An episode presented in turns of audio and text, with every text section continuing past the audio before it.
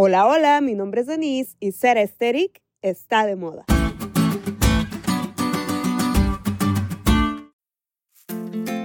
Hace poco unas chicas mucho más jóvenes que yo me dieron una cátedra de lo que ser aesthetic significa. Así que ahondé más en el tema y encontré que el estilo aesthetic que hoy está tan de moda no es otra cosa que aquello que es agradable a la vista. Pero no cualquier cosa agradable a la vista, sino un look o un estilo que traiga tendencia retro con toques renovados y actuales, pero adaptados de forma cute o linda. Este concepto me recuerda que hay muchas modas que se van y vuelven, cosas que se adaptan a las nuevas generaciones y sus gustos, y está bien. Pero hay algo con lo que no podemos jugar ni actualizar, modificar o adaptar a los gustos de cada generación.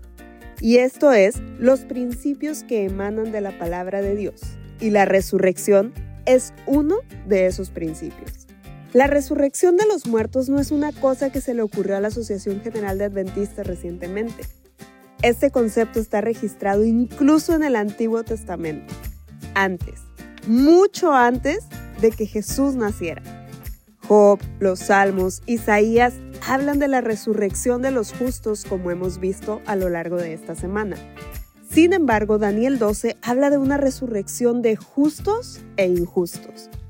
Cuando Miguel se levanta, muchos de los que duermen en el polvo de la tierra serán despertados, unos para vida eterna y otros para vergüenza y confusión perpetua.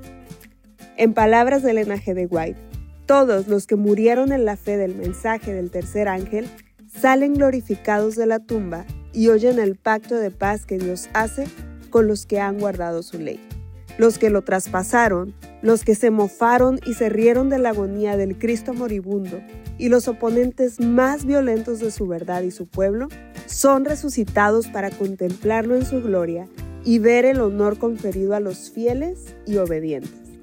Ser estéric pasará de moda, como han pasado otros estilos, pero la palabra de Dios permanece para siempre.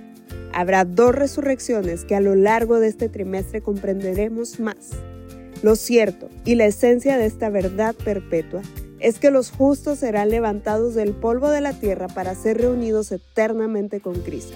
Los que descendieron cargados de infamia, burlados, golpeados, atormentados, serán levantados por Miguel, el gran príncipe de paz, para recibir de él la corona de la vida.